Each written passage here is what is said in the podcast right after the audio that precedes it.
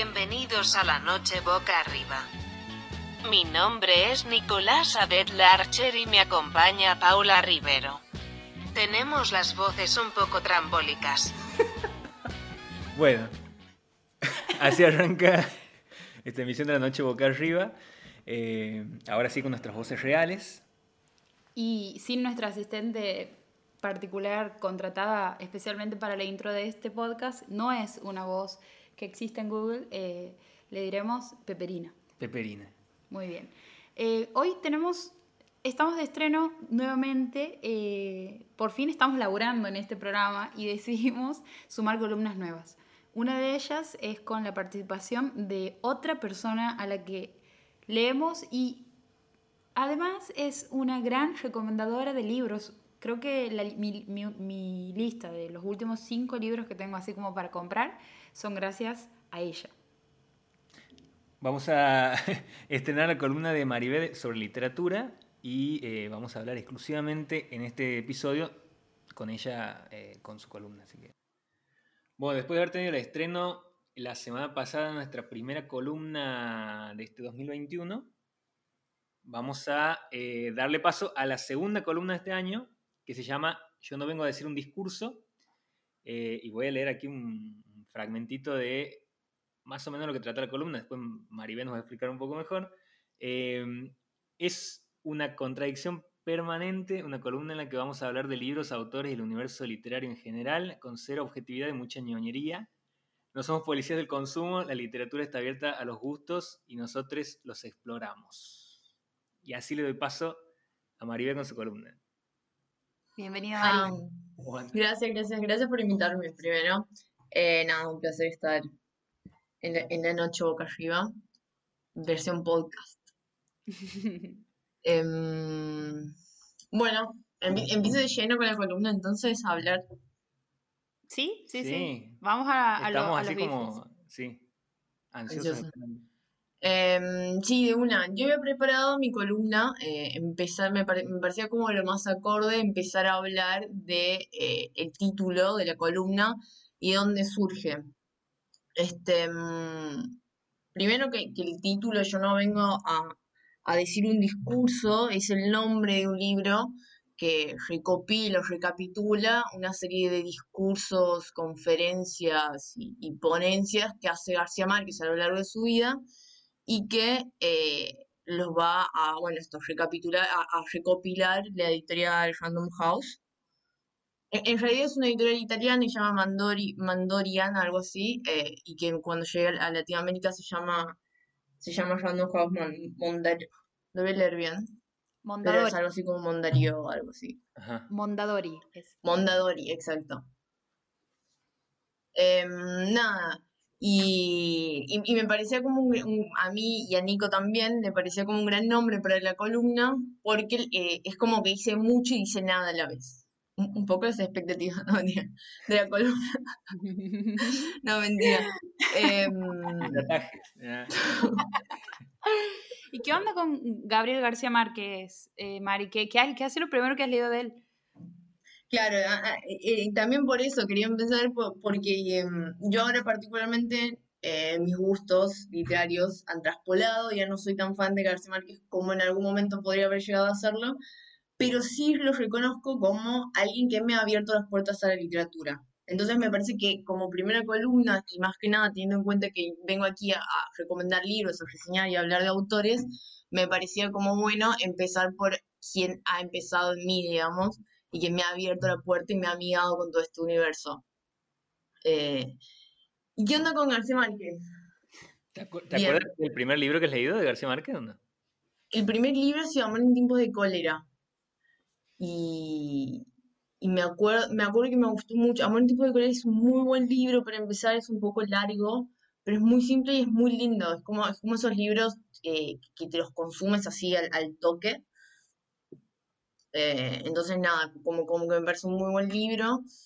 Y, es esto, yo he traído, hay una frase que me gustó mucho, eh, Amor en tiempos de cólera, eh, que se llama, que dice exactamente, dice, lo más absurdo de la situación de ambos era que nunca parecieron tan felices en público como aquellos años de infortunio.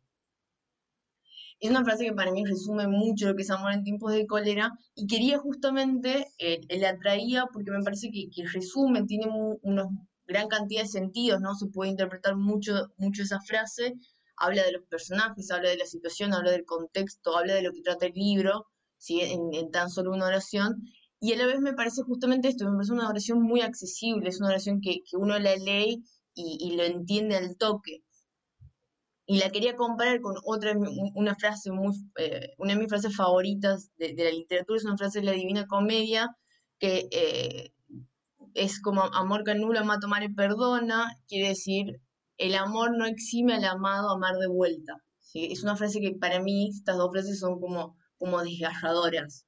Sin embargo, si comparamos la complejidad estructural de una, y aquí me pongo súper ñoña, pero la complejidad estructural de cada una de las oraciones, la del amor en tiempos de cólera y la de la de la Divina Comedia, uno da cuenta de que por ahí hay algunos textos que son más accesibles que otros y en este caso García Márquez es un poco más accesible. Lo voy a tipear aquí por si quieren, quieren leerlo. Igual esto es radial. los silencios también son radiales, ¿no?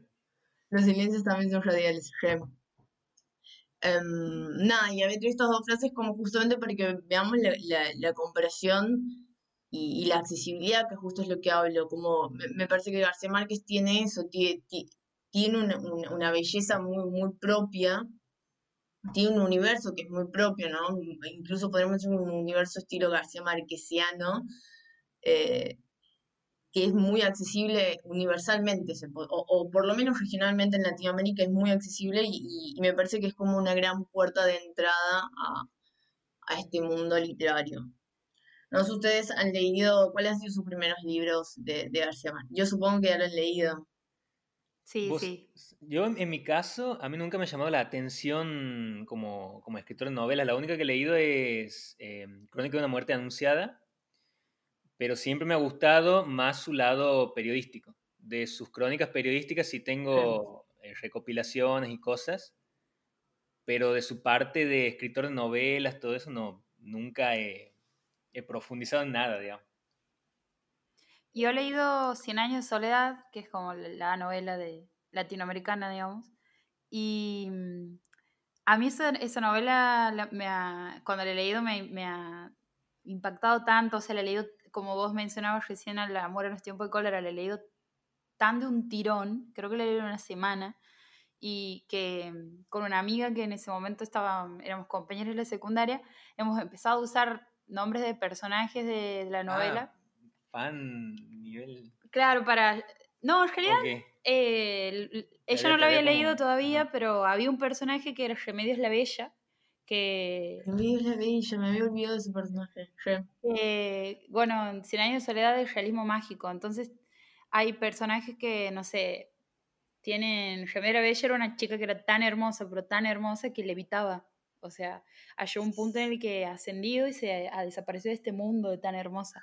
Y mm, literalmente, digamos. Y con una amiga, eh, cuando nos referíamos a cualquier chica que nos parece linda, decíamos, mira, el remedio de la bella, digamos eh, cuando empezar a levitar. Eso decimos ahora, por ejemplo, los hijos de, de, de, los hijos de Vera Spinetta. En cualquier momento se van. Van a empezar a levitar. Pero bueno, ese ha sido mi acercamiento con... Yo he intentado leerlo tres veces a 100 años. 100 años de soledad y nunca he podido avanzar, digamos. Siempre me ha parecido como que no me, no me terminaba de enganchar.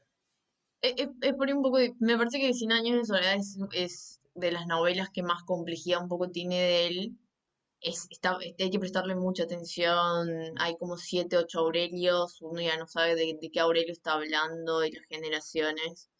Em, pero, por ejemplo, otro de los pros que, que, había encontrado en García Márquez, aquí, aquí vendiéndolo un poco, era justamente que de 100 años de soledad, para mí algo épico que queda es la palabra Macondo.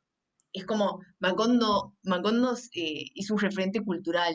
Macondo es una librería, es el nombre de un perro, es una heladería, eh, no sé, está como en todos lados. Y, y aquí, aquí, en Buenos Aires debe haber por lo menos cinco o seis lugares que se llaman Macondo. Es, es como una locura. Entonces también ahí García Márquez convirtiéndose en generador de nuevos discursos, en generador de intertextualidad y contratextualidad, de dialogar un poco con el, con el, eh, con el mismo autor, hacen dialogar a sus mismos textos y lo que decía Pauli también recién de, de incluso en el mismo realismo mágico se convierte mucho, por más de que García Márquez no es el creador del realismo mágico, pero se convierte mucho en sinónimo García Márquez y realismo mágico.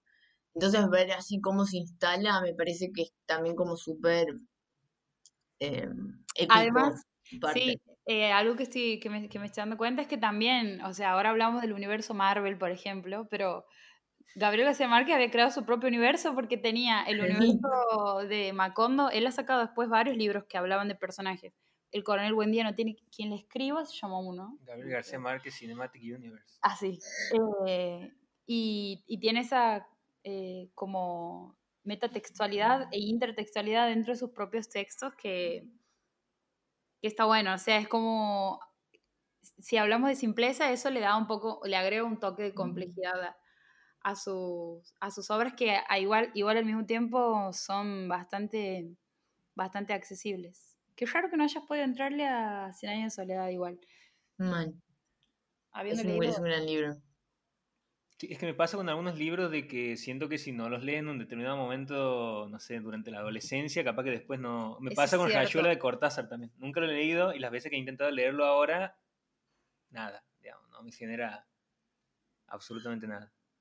Sí, me parece que también por eso decía que, que es medio un autor que te abre las puertas para justamente después traspolar tus gustos a otros lados, pero una vez que ya estás adentro, puede, puede ser más difícil volver a la puerta si, si ya estás más tranquilo eh, en, en, esa, en, ese, en ese mundito.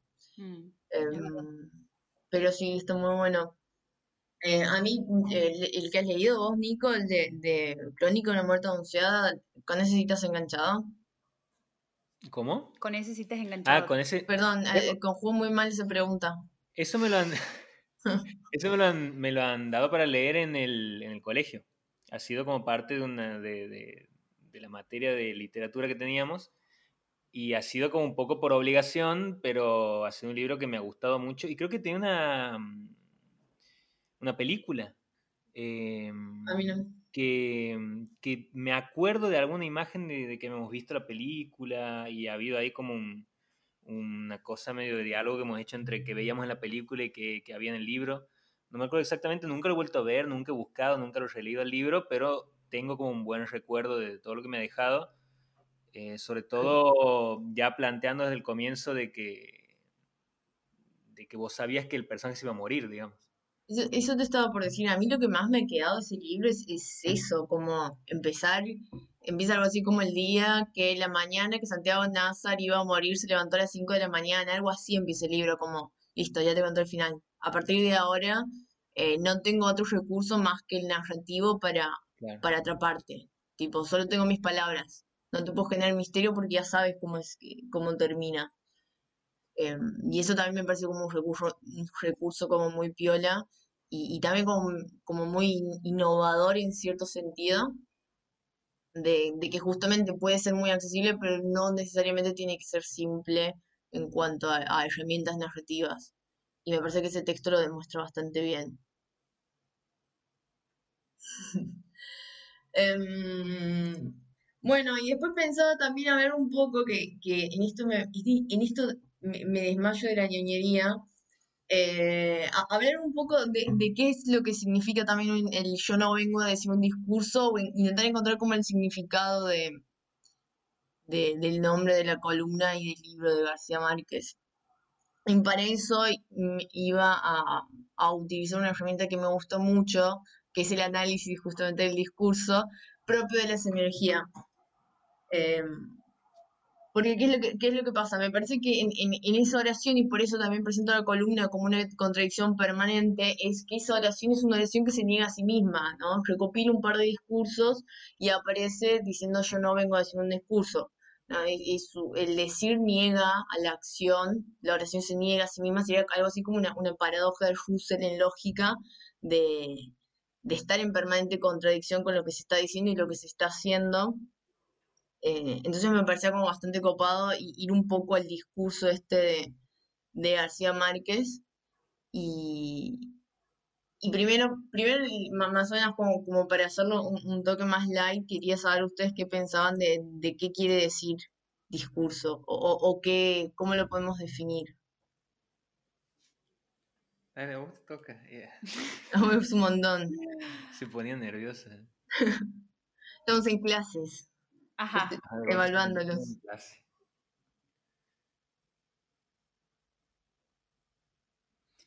Eh, bueno, un discurso pienso que es un, conjunto de enunciados que, bueno, pueden ser escritos, pueden ser parte de un discurso, también puede ser eh, la palabra, puede ser eh, la gestualidad, los silencios, y que por lo general tienen que ver con un, tienen como un, un fin, digamos, un objetivo que es comunicar algo.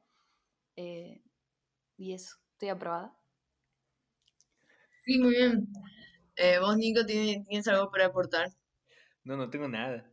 Eh, solamente eh, remarcar esto de que no es solamente el hecho de decir, sino también cómo juega la gestualidad también en lo, discursivo, digamos.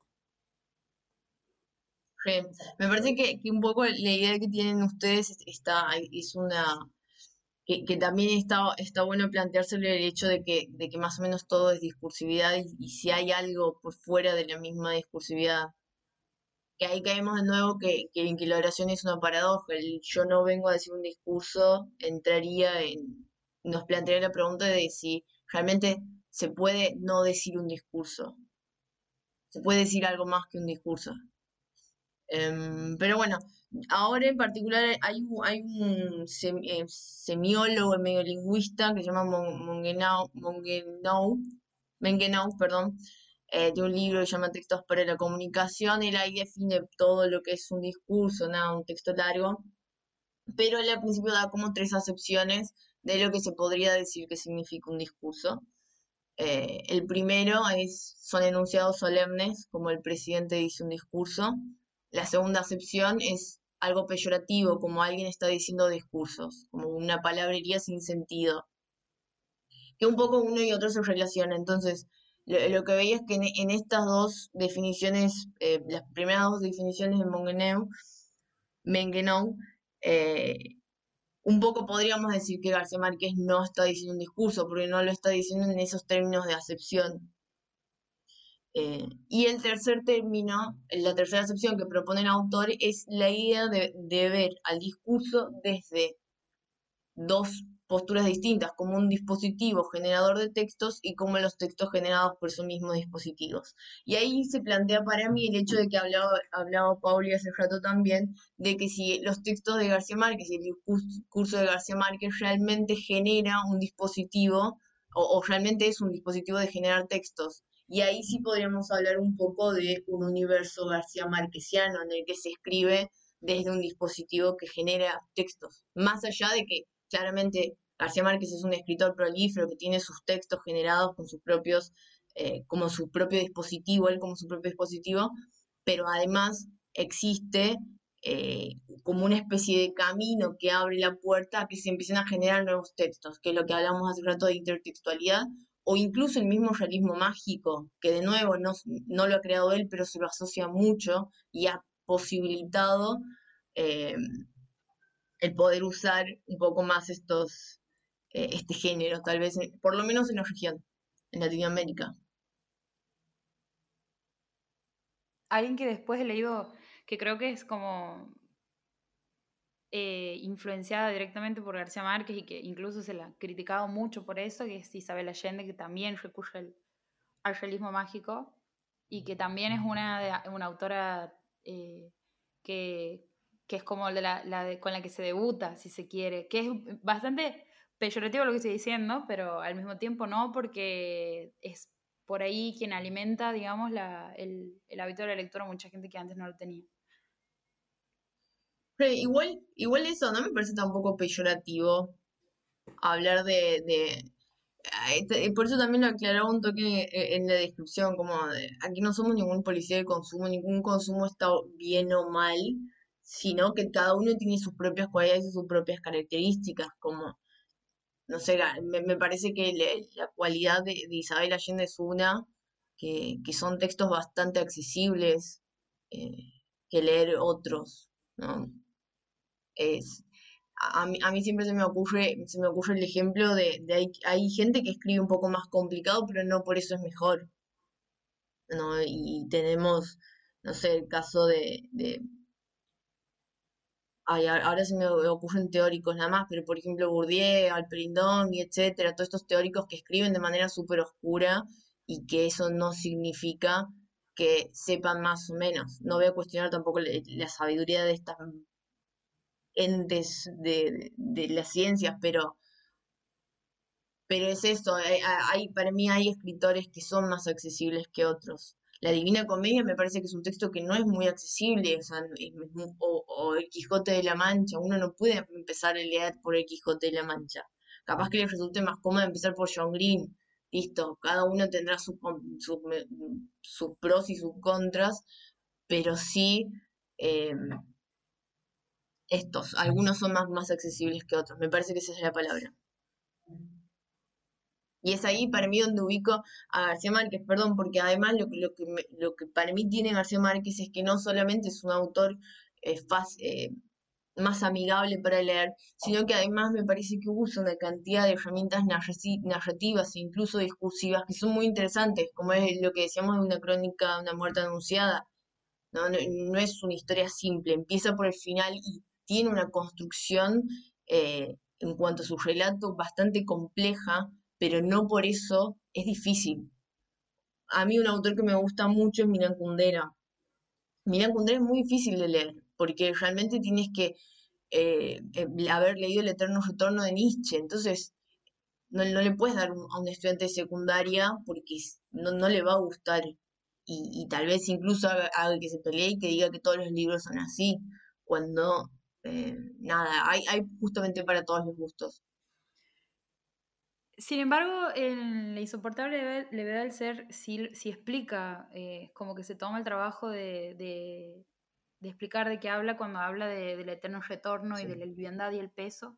No, no, no estoy de acuerdo con que sea un autor complicado, de hecho a mí me parece dentro de, los, de esa época, digamos, como uno de los más accesibles. Sí, sí pienso que que por ahí depende de la novela, digamos, pero La insoportable levedad del ser, por ejemplo, no me parece que sea así como de lectura complicada, incluso la historia es, es una historia que tiene, que, que, uno quiere seguir porque tiene sus momentos así como eh, de tensión y eso. No, está, no, no, se apoya en la trama, pero sí es algo que hace que la historia avance y que uno se enganche, digamos. Igual la, idea de, de complejidad o de simplicidad si bien podemos decir objetivamente cómo, cómo se podría eh, establecer, no creo que sea algo tan... Eh, me parece que es más subjetivo, digamos. Em, Sí, capaz que el ejemplo de insoportable levedad del ser de, de Kundera justo es, es, uno de los más fáciles. Sí, sí, no, es un actor difícil. A mí la Divina Comedia me parece un texto mucho más difícil que Kundera, por ejemplo, para, para leer. O El Quijote de la Mancha, El Lazarillo de Tormes, El mío sí, como estas grandes obras arcaicas. Quijote directamente. Imposible, sí, sí, sí. Yo lo tengo ahí en el jamás lo, creo que no he pasado de la página 5 es otro, me, parece que es otra época, no sé, si, no sé si tiene que ver con eso, pero también, bueno, sí, es como escritura medio barroca. Aún así, yo por lo menos lo he leído eh, y, y, gran parte de lo que te queda siempre es lo, no sé, yo creo que es una historia que se puede resumir tranquilamente en cinco líneas. Podría haber sido un mail. Eh, podría haber sido un mail. Podría haber sido un mail. Pero hay como un una utilización del lenguaje que es lo que por ahí la, la, deja como muy empantanada la, la, historia, porque la historia es una, es una aventura, digamos, de, sí. básicamente, o sea, eh, y hay, hay como personajes pintorescos y hay como toda una construcción de un, de un mundo que, que es súper interesante, pero, pero yo creo que lo que termina generando como un, rechazo o, o, o, abandonar esas lecturas es eso, el, el lenguaje que ha quedado como muy allá, súper súper barroco. para mí ahí justamente reside lo simple y complejo, porque en general para mí hay relatos que son más complejos que otros, eso sí, eh, en cuanto a que tienen más personajes, menos personajes, o, o entremezclan tiempos, ¿no? va de futuro a pasado, como que te cuesta más, es un relato más complejo. Harry Potter es un relato muy complejo, por ejemplo. Em, pero más allá de eso, me parece que la complejidad está mucho en lo que decía Nico, en el lenguaje. Y ahí, por ejemplo, están las dos frases que les he pasado. La frase de García Márquez, que es una frase muy, que, que dice mucho de manera muy, simple, muy tranquila, digamos, metafórica y, con múltiples sentidos, pero está ahí, te dice lo que, lo, lo que está. Y después tenemos la construcción de la Divina Comedia, que eh, aparece, por ejemplo, eh, un sujeto pasivo que recibe una acción, que, realiza una acción pasivamente, como que ¿no? el amor no exime al amado a amar de vuelta. No aparece que alguien ama, sino quien recibe el amor aparece como sujeto. Entonces ya la construcción es más compleja, eh, tienes que pensarlo un poco más. No están los sentidos tan, los sentidos de la oración, ¿no? No están tan explícitos, como, como que hay que empezar a darlo vuelta. Eh, el no, por ejemplo, no niega la oración, sino que niega a, la acción. No dice ningún amor eh, podría eximir al amado amar de vuelta. Dice el amor no exime, entonces no niega toda la oración, niega una acción particular de la oración. Bueno, entonces ese tipo de cosas que hacen que la oración sea un poco más compleja. Eh, pero justamente está, está, compleja en esto que les decía, es una escritura un poco más, lo que Pauli decía como barroco, eh, es un poco más oscurentista, lo dicen algunos, algunos escritores, eh, que tiene que ver eso, el, cómo está puesto el sentido, cómo está puesto el significante en sí, porque el sentido está ahí, pero el significante es cómo lo mostramos, lo, lo complejizamos más, lo, lo, lo, tiramos más de una, queremos connotar eh, más, más eh, llamativamente o menos llamativamente. Me parece que va por ahí. Mari, ¿qué andas leyendo últimamente? Em, ahora estaba. Estoy, estoy, muy a full con la facultad, eh, con la, con la, con estudiando. Em, así que como hace una semana que no leo nada, estaba, estaba leyendo un poco justo las obras de Milan Kundera porque quería hacer como, como un, un pequeño análisis de Milan Kundera. Eh, para publicarla, entonces como que estaba, estaba retomando sus textos y, y después uno que no había leído nunca y que me lo habían recomendado, que lo empezó a leer pero ahora lo abandoné un toque, es Los Detectives Salvajes de Bolaño. Entonces no sé si lo llevo a leer, me han dicho como no puedo creer que no lo leas. Y digo, bueno, es mi momento. No, no lo he leído y, también me lo han recomendado así. Sí, yo lo tengo pendiente también. ¿Y ustedes qué están leyendo? Yo estoy eh, volviendo un libro que, que, lo, lo, estoy leyendo muy de a poco porque me perturba, digamos. Que justo ayer estaba viendo un video de donde el autor menciona por qué, cómo lo había escrito, que es, es eh, Fuera de lugar, de Martín Guan. Eh, que no sé si conocen la historia, pero es sobre un grupo de, de personas que se dedican a, a comercializar fotografías de, de, niños desnudos con adultos involucrados, digamos. Y, y está construido de una forma en la que no, en ningún momento, no hay una posición cómoda en ningún momento para el, para el lector.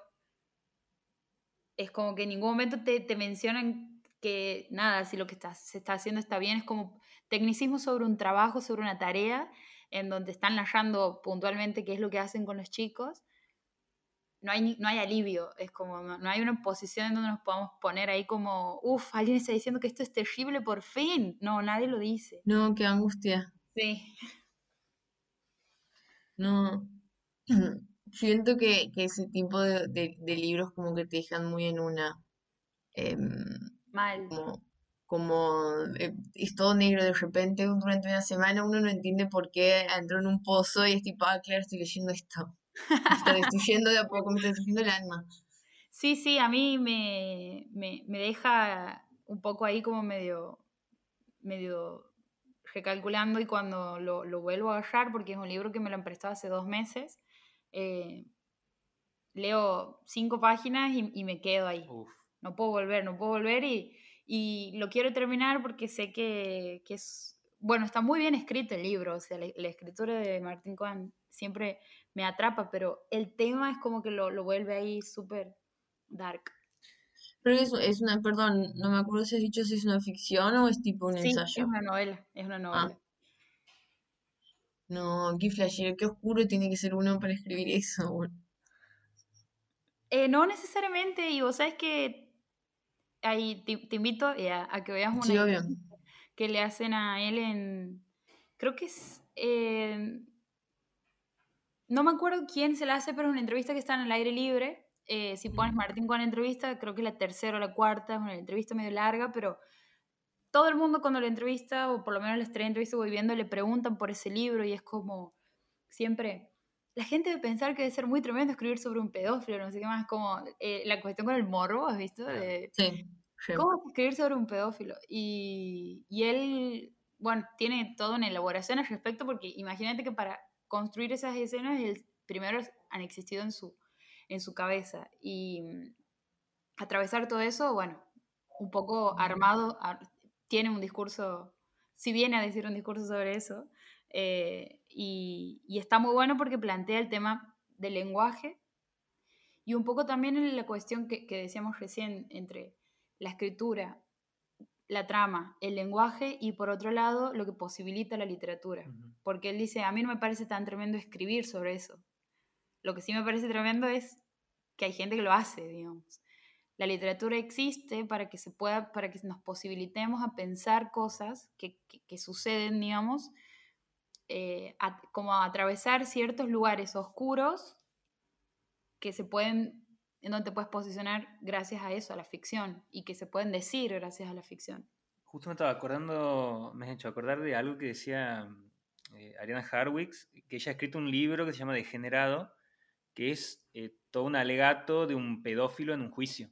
O sea, es un, el libro es solamente un monólogo de un pedófilo defendiéndose en un juicio. Y el libro constantemente te incomoda porque vos estás eh, como viendo la justificación de alguien que, bueno, que está siendo acusado por ese tipo de, de- gravedad. Eh, y ella, bueno, el, el libro de ella lo han, ha habido como una cosa de, cancelación, de, no querer publicar en algunos lugares.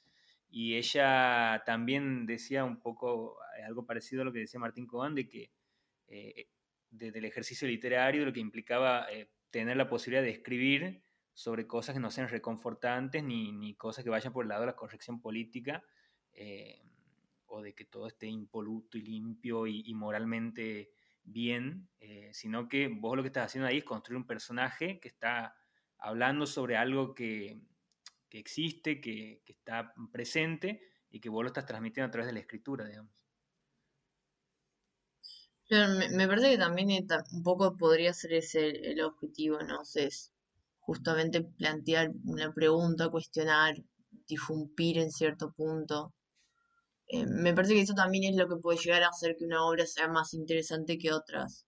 Como, eh, no sé, le- leer a John Green puede ser muy lindo y puede ser muy limpio y todo eso, pero, pero eventualmente quien realmente puede quedar o no es, es eso, que, quien llega a disrumpir, quien te haga cuestionar, quien te haga dudar, quien, quien plantee nuevas ideas. eh, y, para eso tal vez hab- habría que salir justamente de, la fórmula limpia que dice Nico. Sí, y no asociar tan directamente al, al autor con, con el personaje que construye una novela, digamos, porque muchas veces se hace esa asociación directa. Eh, eso es lo que también eh, planteaba ella, de que yo no soy el, el personaje que estoy describiendo y construyendo la novela, si bien hay, hay, hay fragmentos propios de, de la vida personal de cada, de cada persona y hay novelas que son un poco más autobiográficas que otras, eh, también es cierto que al fin y al cabo termina siendo ficción. Entonces, Sí, eh, igual, pero ojo, quiero aclarar algo por lo que he dicho recién de, de que qué oscuro hay que ser. O sea, no me refiero a que la persona te tiene que, que ser lo que el personaje es, sino que haber, estado en un momento muy dark para escribir algo muy dark. A, a eso me refería como que, que no, no, no sé si está tan, no, no sé si uno está tan tranquilo escribiendo sobre curas pedófilos, uy, perdón, pero No, porque ahora he dicho que había curas. Pero, pero sí hay un cura ahí, sí. Sí Ah. hay pedofilia y un cura ahí. y Siempre. Pero, pero es que, es que uno, yo, yo me imagino que está en un momento súper oscuro escribiendo eso, tipo, un poco, y, y para mí también esto, es propio de, de una persona que escribe, por más de que no sea el personaje, siento que el personaje en cierto punto eh, cuando, cuando escribes una novela, te, te empieza a poseer de a poco, no en el sentido que vas a hacer lo que el personaje hace, sino que empiezas a sentir lo que estás sintiendo, porque justamente para que sea un poco más reales, es, es- la construcción de los personajes justamente implica eso, e, en, en cualquier relato y en cualquier ficción, es el poder darle un carácter humano a algo que no es humano, y para, y la única manera es que vos más o menos vivas, sientas o pienses como el personaje piensa. Sí, tal cual. Y cuando eso se logra, eh, resulta muy atrapante. Y cuando no se logra, se nota, digamos. Eh, así Un poco sí. Comparto. ¿Y vos qué estás leyendo? No has dicho. Ah, estoy leyendo un libro que había perdido y he vuelto a encontrarlo ahora después de mucho tiempo, que lo había leído hasta la mitad, eh, que se llama Beatles vs. Stones, que es eh, completamente nada, una lectura como de, de- de relajación, decir relaje y, y- y una cosa anecdótica, donde, pero sí que, sí que tiene mucha información para, sé yo, para personas que sea Para discutir en asados, Para porque- discutir en asados, claro, porque que lo que plantea en verdad es que eh, los medios y, gran parte de la sociedad siempre ha, visto a esas dos bandas como una rivalidad, como una cosa de rivalidad, y lo que te plantea el libro es que en verdad tenían una relación amistosa, eh, ha habido como inspiraciones los Stones en los Beatles, los Beatles les han compartido un tema a, a los Stones, bueno, como que eh, muestra un poco cómo era la cultura de los 60, cómo los Beatles han influenciado a otras bandas y cómo los Stones eran vistos como los chicos malos que se drogaban, que iban de joda y todo, y los Beatles eran los correctos, los que eran reconocidos por la sociedad, los que la banda que los padres querían que sus hijos escuchen, y no los Stones, y bueno, todo, todo eso. eh, hay como toda una construcción de época que me parece mucho más interesante que el título, que es como súper eh, llamativo y, y por ahí eh, polémico, porque vos piensas que te va a obligar a tomar una posición, pero por el contrario te muestra las matices de cada banda, digamos. Mal, porque encima es un gran, una gran dis- disyuntiva, Beatles o Stones. Es como, Entonces, siguen tocando y los Beatles han, han durado 10 años y con eso les ha bastado, así que... Nico, te estás pronunciando a favor de uno. Estas son unas declaraciones muy fuertes. Te estás pronunciando, aquí- no hay ninguna objetividad, no hay ninguna Ni siquiera le, le he careteado. No, no, de hecho tiene unos remeros ahora puestos los Beatles. Sí, sí, sí. Y es más, el primer tema conocido de los Stones lo han compuesto los Beatles. Así que con eso me, me retiro. Con tengo- drop de mic. El otro día me aparece en TikTok, nada que ver, pero me apareció un fragmento maravilloso que no le hace justicia a esta idea de los Beatles son los tranquilos, Ajá. los, eh, los que están bien y, y los Beatles, y los Rolling como... El, el- rock estaba en los Rolling y los Beatles eran como, bueno, el pop ahí para, para toda la familia. Que es un video en donde ellos recién estaban empezando, o sea, no estaban todavía consagrados. Y, y esa frase famosa en el show que dicen, la gente del fondo puede aplaudir, que la dice John Lennon, y los de adelante Y los que están arriba pueden... pueden eh, golpear sus joyas. Y era la segunda, la segunda que se presentaban y estaba la reina de Inglaterra en ese. Pero además ellos cuando tocaban en pubs en Alemania siempre terminaba todo con un disturbio, John Lennon peleando con gente en medio del público, eh, A la piña. pegándole patadas a los espectadores. O sea, sí, ha habido momentos... Que el corte heavy, taza- digamos, sí. claro, la, la, la anécdota es el, el- la moraleja sería que el corte taza no te engaña. No, qué excelente moraleja. No se dejen engañar por el cortetazo. Una remera. Mari, como que siento que nos entrevista a nosotros también un poco. Ajá. No, igual rem. le- Una clase, le- una entrevista, esta columna. Siento que tengo que volver a revisar cosas de semiología. Creo, soy muy ñoña de la semiología, disculpen. Eh, ne- necesitaba ponerlo. Y además porque mi columna se llama discurso. O sea, tiene la palabra discurso, es como. Tiene que estar ahí. No, está muy bien. Además es un conocimiento muy necesario si hablamos de literatura, digamos. Así que excelente. También me alegro, me alegro que les haya gustado. Y que hayan aprendido. Y espero que ahora vayan y, y estudien. Eh, esperemos que, bueno, de- después de esta se vengan muchas columnas más y nos volveremos Mm. a encontrar dentro de un par de semanas. Así que Dale, gracias. Gracias por invitarme, chicos. Eh, excelente programa. Y bueno, nosotros también nos despedimos. No se olviden de buscarnos como La Noche Boca Arriba en Spotify y como LNBA 929 en Instagram. Chao.